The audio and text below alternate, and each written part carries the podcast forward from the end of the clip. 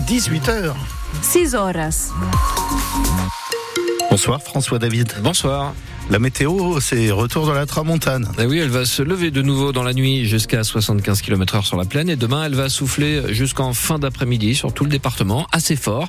Le ciel sera très lumineux une fois dissipées les brumes matinales, maximale de 17 degrés sur la plaine.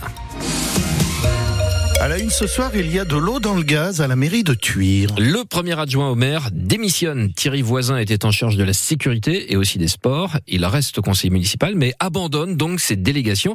Il semblerait, Mélanie Juvet, que la majorité soit en train de se fissurer autour du maire socialiste René Olive. Oui, Thierry Voisin, qui ne souhaite pas s'exprimer à notre micro, nous confirme qu'il démissionne de son mandat d'adjoint et qu'il souhaite être candidat à la mairie en 2026. Sans justification, il évoque seulement des tensions avec le maire socialiste de Tuire, René Olive, 86 ans.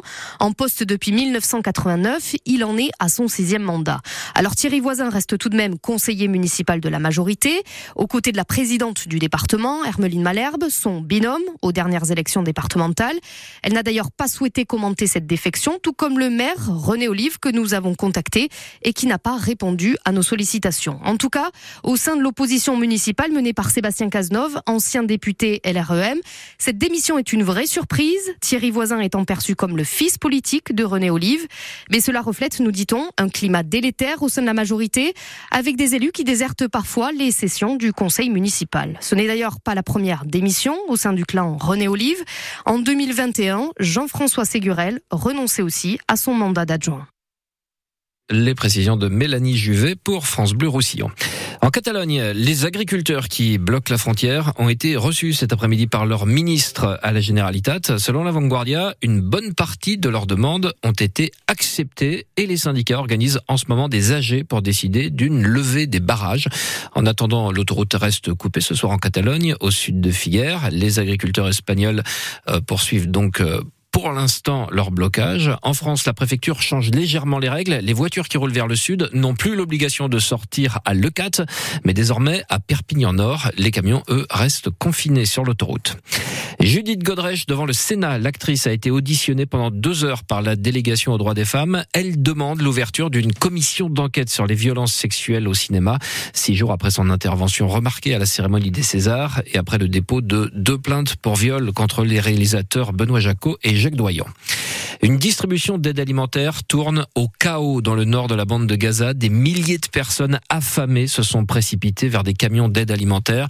Des soldats israéliens se sentant menacés ont ouvert le feu. Les autorités de Gaza parlent de plus de 100 morts parmi les civils et quelques 700 blessés. Face à la terrible sécheresse, l'aglo de Perpignan lance de grands travaux. Nouveau forage, nouvelle réserve d'eau potable. L'objectif, c'est que l'eau continue de couler le plus longtemps possible au robinet.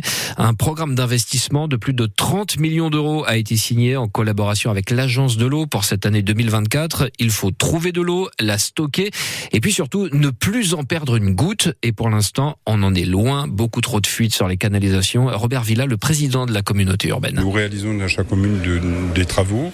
On fait en sorte que les réseaux n'aient pas de fuite possible. Alors, bien entendu, il faut préciser que c'est jamais des grosses canalisations. Lorsque les grosses canalisations viennent à casser euh, euh, elles sont réparées immédiatement.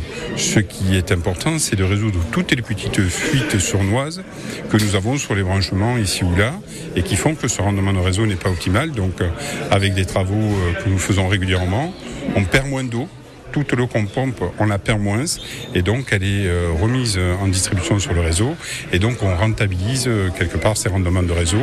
Et l'objectif, c'est qu'au sein de la communauté urbaine, toutes les communes, à moyen terme, d'ici trois ans, soient à plus de 85% de rendement de réseau, dont des travaux à réaliser. 85% pour l'instant, on en est très loin. Par exemple, à Estagel, le rendement ne dépasse pas 45% pour l'instant. Ça veut dire qu'à cause des 17 fuites de canalisation détectées, la ville perd plus de la moitié de l'eau qu'elle pompe dans les nappes.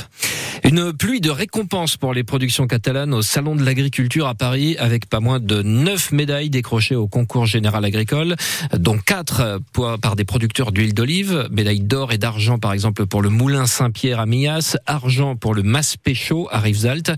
Et puis argent également pour le moulin de Yebant à la Roque des Alberts. La coopérative Simlay en Cerdagne remporte également deux médailles. Et puis on peut citer la médaille d'argent pour la bière produite par la, brasserie Mille.